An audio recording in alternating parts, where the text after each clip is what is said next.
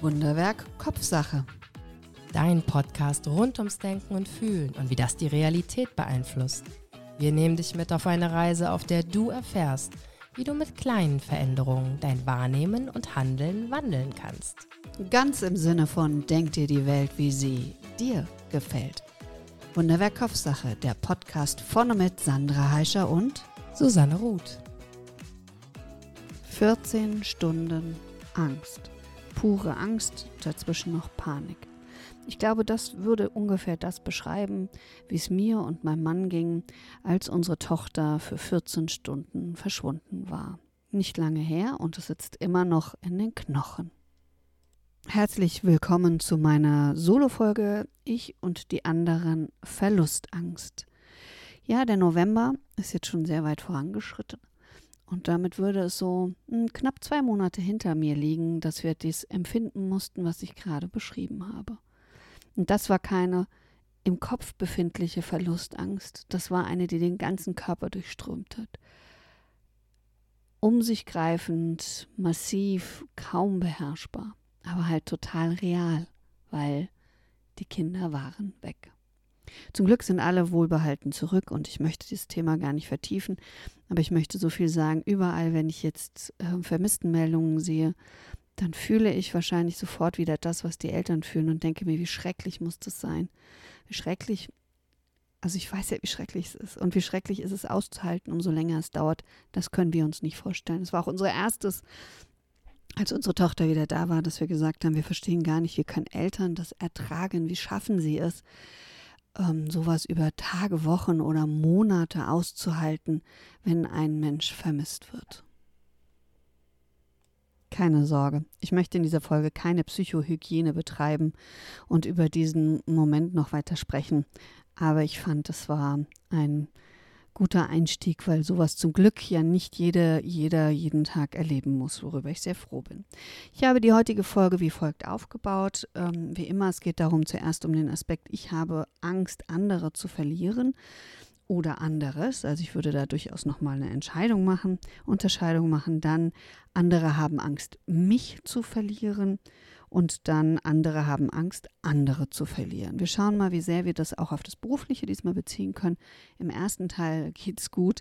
Im zweiten Teil, wenn andere Angst haben, mich zu verlieren, dann müssen sie sich anstrengen, dass mein Arbeitsumfeld so gut ist, dass man mich nicht verliert oder mir Anreize setzt. Aber auch da ist es so, wie so oft, dass ich eine Eigenverantwortung habe. Sprich, wenn ich merke, vielleicht, dass ich gehen will und dass diese Angst berechtigt ist, dass ich dann meinen KollegInnen oder ArbeitgeberInnen die Möglichkeit gebe, dagegen zu steuern. Ich habe Verlustangst. Also ich habe Angst, einen anderen Menschen zu verlieren.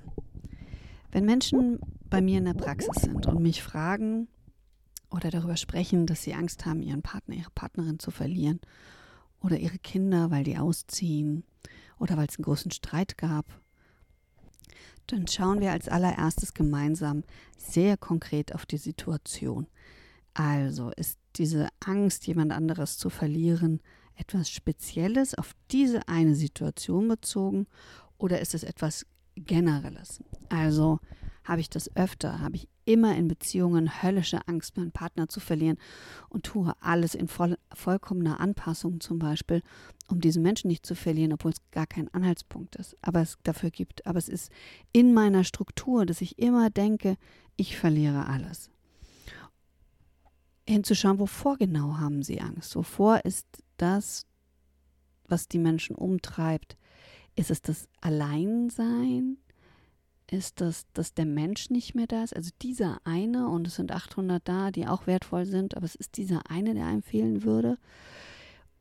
Wovor genau? Also was ist, wenn der Verlust eintritt? Was wäre das Worst-Case-Szenario? Da mal hinzuschauen und zu gucken, was bewegt einen dann? Bleibe ich nur bei einem Menschen, weil ich das Bild von mir selbst als Partnerin mag und gar nicht mehr vorstellen kann, wie es ist, einfach nur eine Frau zu sein, die keinen Partner an ihrer Seite hat oder keine Partnerin an ihrer Seite hat. Was total legitim ist. Aber es gibt Menschen, für die ist das nicht vorstellbar. Es gibt Menschen, für die ist es nicht vorstellbar, sich zu trennen, sich scheiden zu lassen oder ähnliche Dinge zu tun. Und an dieser Stelle lohnt es sich vor allem hinzuschauen, warum ist es nicht vorstellbar? Woher kommt diese Vorstellung? Ist es wirklich das, was ich meine und denke und sehe?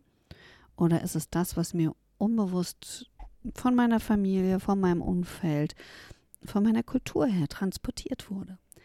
Also wie viel wirkliches Ich steckt in dieser Vorstellung? Wie viel wirklich ist es mein Wunsch, immer jemand an meiner Seite zum Beispiel zu haben? Und wie viel ist es nicht von mir? Weil manchmal fällt dann auch das sich davon lösen leichter, wenn ich erkennen kann, woher habe ich diese Prägung? Warum denke ich so? Wieso hänge ich an Menschen, an denen ich nicht hängen sollte? Warum habe ich so eine Angst vor so einem wichtigen Schritt, der mir total helfen könnte? Ja, und wenn es jemand speziell ist, also dass ich sage, okay, ich habe Angst, diesen Menschen speziell, dann würde ich fragen, gab es einen Auslöser? Oder war das schon immer so von Anfang an, zum Beispiel in der Beziehung? Gibt es eine Krankheit? Ist jemand sterbenskrank? Und natürlich kommt dann Verlustangst auf. Und dann wäre es nämlich wichtig, nicht gegen die Angst zu arbeiten, weil sie ja total normal ist, weil man gar nicht sich vorstellen kann, weil wir uns gar nicht vorstellen könnten, wie das ohne diesen Menschen gehen soll und wie der Weg dahin geht. Da sind so viele Ängste und Verunsicherungen und die gilt es sich anzunehmen, denen gilt es sich anzunehmen und, und zu schauen, wie kann man aus diesem lähmenden Gefühl der Angst in etwas, in Anführungsstrichen, Produktiveres gehen, aber auch gleichzeitig so ein Trauerprozess zu starten, der ja vorher schon beginnt, wenn man sowas weiß. Und mit der Angst zu arbeiten, weil es eine ganz reale Bedrohung ist, die es gar nicht wegzureden geht. So ein bisschen wie ähm, mit dem Eingangsstatement. Habe ich Angst, dass die Person mich verlässt, weil sie zum Beispiel in der Partnerschaft jemand anderes hat, den die das sie spannend findet? Oder hat die Person mir gesagt, dass sie darüber nachdenkt, sich zu trennen? Tja, dann hinhören reden. Warum? Was ist der Grund für die Trennung? Und sich dann zu fragen, kann und will ich daran überhaupt was ändern? Kann und will ich mit jemandem zusammen sein, der nicht genau weiß, ob er oder sie das möchte, so wie ich bin? Oder habe ich was gemacht? Habe ich was verursacht und habe deswegen eine Verlustangst? Dann ist das ja wieder was anderes, weil ich dann natürlich sehr stark daran beteiligt bin und auch was verändern könnte. Ja, und das, was ich jetzt nicht ausgesprochen habe, ist das Schuldthema.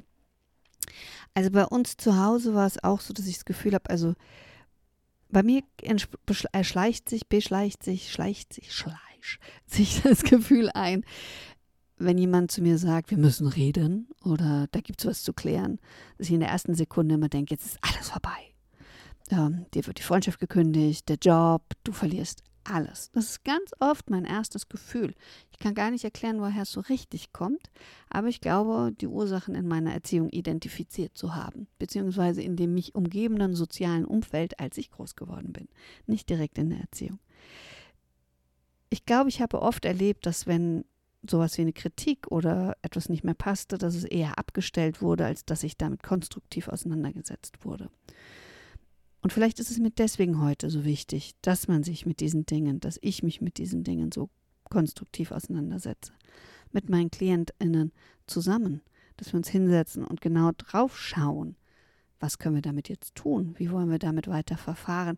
Was will uns vielleicht dieses Gefühl sagen? Es ist nicht immer das, die Angst, der Verlust ist das, was da steht, sondern vielleicht steht was ganz anderes dahinter.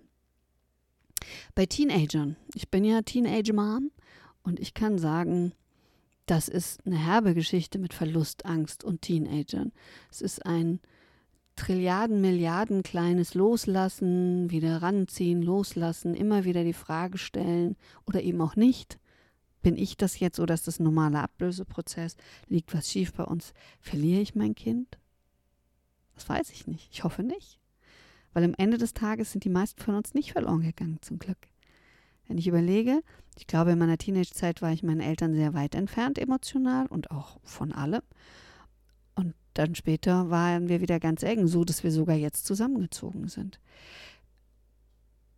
Und sich das vorzustellen und begreiflich zu machen, dass diese Ablöse, die teilweise passiert, diese Ablösung von, von den Kindern, von den Teenagern, von uns Erwachsenen, dass die normal, natürlich und so gewollt ist. Eine auch mit Ich und anderes zu verbindende Angst ist dieses, äh, meinen Job zu verlieren, Gegenstände, Ruhm, Ansehen, mein Haus, mein Auto, mein Boot.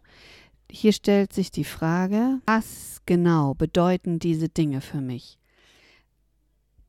Was bin ich ohne sie?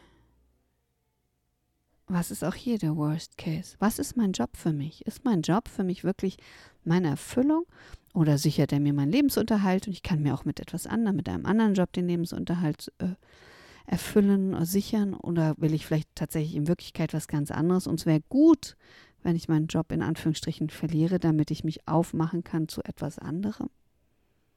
Also auch hier gilt, hinschauen, hinschauen, hinschauen. Es klingt voll langweilig, diese Folge, immer hinschauen. Ja, aber weil, wenn wir die Ursache haben, also habe ich Angst, meinen Job zu verlieren, weil es in meiner Branche bergab geht. Ja, dann sollte ich vielleicht schauen, ob ich meine Fähigkeiten und Künste in einer anderen Branche einsetzen kann. Wie beweglich bin ich? Welchen Spielraum habe ich? Also mir wieder Möglichkeitsraum zu schaffen. Die Angst zu nutzen als Signallicht, was wir ja auch öfter sagen, und dann zu sagen, okay, was muss ich machen, damit dieses Signallicht erlischt, dass ich weiß, ich habe einen Plan B, ich brauche nicht in Panik verfallen, sondern ich schaue mich jetzt um. Habe ich Angst, meinen Job zu verlieren, weil ich was falsch gemacht habe? Dann guck doch, ob du deinen Fehler wieder ausmerzen kannst. Ob du das, was falsch oder schief gelaufen ist, wieder gerade rücken kannst. Oder zumindest durch eine gute Kommunikation. Habe ich Angst, dass ich meinen Job verliere, weil ich mich mit meinen Kollegen nicht verstehe, Kolleginnen? Ja, dann gehe ich ins Gespräch. Dann schaue ich, ob ich das ändern kann. Und wenn ich das nicht ändern will und trotzdem Angst habe, dann schaue ich, ob ich woanders einen besseren Job finde für mich, der besser zu mir passt, zu meinen Fähigkeiten, zu meinem Umfeld, der mir ein angenehmeres Leben ermöglicht, damit ich ohne Angst arbeiten gehen kann, nachts schlafen kann, ohne Angst. Der andere Bereich, andere haben Angst, mich zu verlieren. Wenn mir das geäußert wird oder wenn ich denke, es zu fühlen, dann würde ich es als erstes ansprechen. Und wenn ich es angesprochen habe, dann würde ich ins Gespräch können, fragen, gibt es Gründe? Also, welches von meinem Verhalten macht dir denn Angst, dass du Sorge in Sorge bist, mich zu verlieren? Und dann zu schauen, ist das für mich überhaupt relevant? Also, stimmt das, was der andere fühlt, oder ist es eine Illusion? Und hier ist so ein ganz wichtiger Punkt, dass andere Angst haben, mich zu verlieren, weil ich glaube, dass andere dann an sich und mit sich arbeiten so, sollten, so wie wir das vorher erwähnt haben, so wie ich es vorher erwähnt habe. Hier liegt so was ganz perfides teilweise. Die Verlustangst eines, eines anderen Menschen kann was Pathologisches annehmen. Es kann mich zwingen, plötzlich mein Verhalten zu verändern. Also, wenn ich mich zum Beispiel nicht melde und jemand anders sagt, das macht ihn völlig fertig, weil er dann Angst hat, ähm, dass ich ihn nicht mehr liebe, dass ich nicht mehr da bin, dass ich nicht mehr an ihn denke, dann gilt es ganz genau hinzuschauen, ob jemand anders einen Kontrollwahn hat, ob der Macht über mein Leben ergreifen möchte ob das okay ist, was dieser Mensch von mir verlangt. Weil es kann nicht sein, dass ich dann plötzlich mir Menschen sagen, ja, kümmere dich mal ein bisschen mehr, schau mal, dass du dich mehr meldest, wenn ich ein ganz normales Meldeverhalten habe, weil jemand anders ein ganz anderes Bedürfnis hat und immer will, dass ich greifbar bin. Da kommen wir in Bereiche herein, die nicht gut sind und manchmal, nicht immer, auch Vorboten einer gewaltvollen Beziehung ähm, gewaltvoll, körperlich, aber auch psychisch, weil jemand versucht, von mir Besitz zu ergreifen und nicht mich als eigenständiges Wesen so stehen lassen kann. Dass er sie erst durch, durch die Angst, die vermeintliche Verlustangst mir gegenüber, versucht, mein Verhalten zu verändern und mich zu steuern, damit ich dieser Person gut tue, weil ich sie ja liebe. Also bitte hier, wenn das kommt, schaut hin und stellt es ab. Und zwar stellt es nicht dadurch ab, stellt es nicht dadurch ab, dass du dein Verhalten dahingehend änderst, dass du auf jede Nachricht sofort reagierst, dich alle zehn Minuten meldest oder jede Stunde.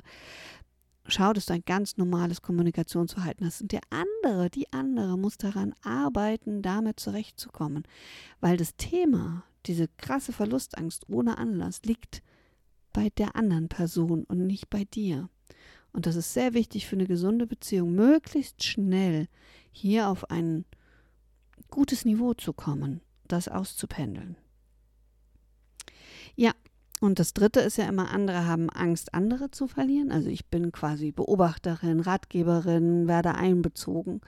Meine Freundin zum Beispiel kommt zu mir und sagt, sie hat Angst, ihre Partnerin zu verlieren oder ihre Tochter oder ihren Sohn oder ihre Mutter.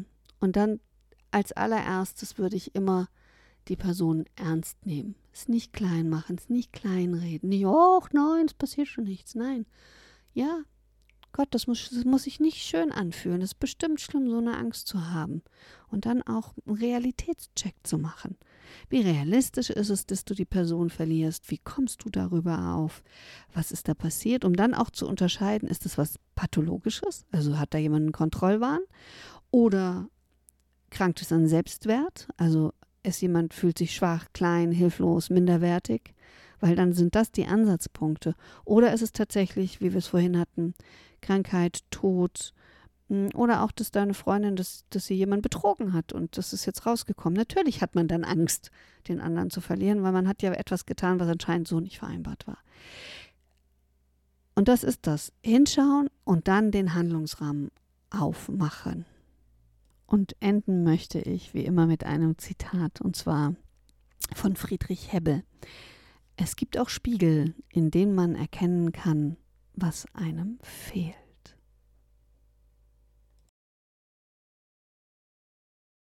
Danke für dein Interesse. Wenn es dir gefallen hat, abonniere, kommentiere und like diese Folge. Und wenn du meinst, sie darf kein Geheimnis bleiben, teile sie, wo immer sie zu teilen ist. Dankeschön.